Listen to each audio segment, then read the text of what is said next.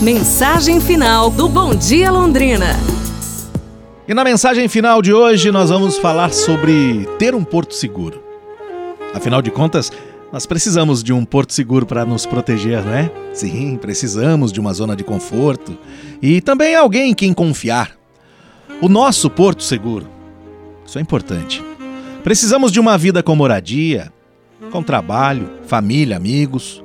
Porém, os três pilares fundamentais que determinam a nossa forma de viver e até aonde a gente pode ir são a saúde, a sabedoria e a nossa fé em Deus.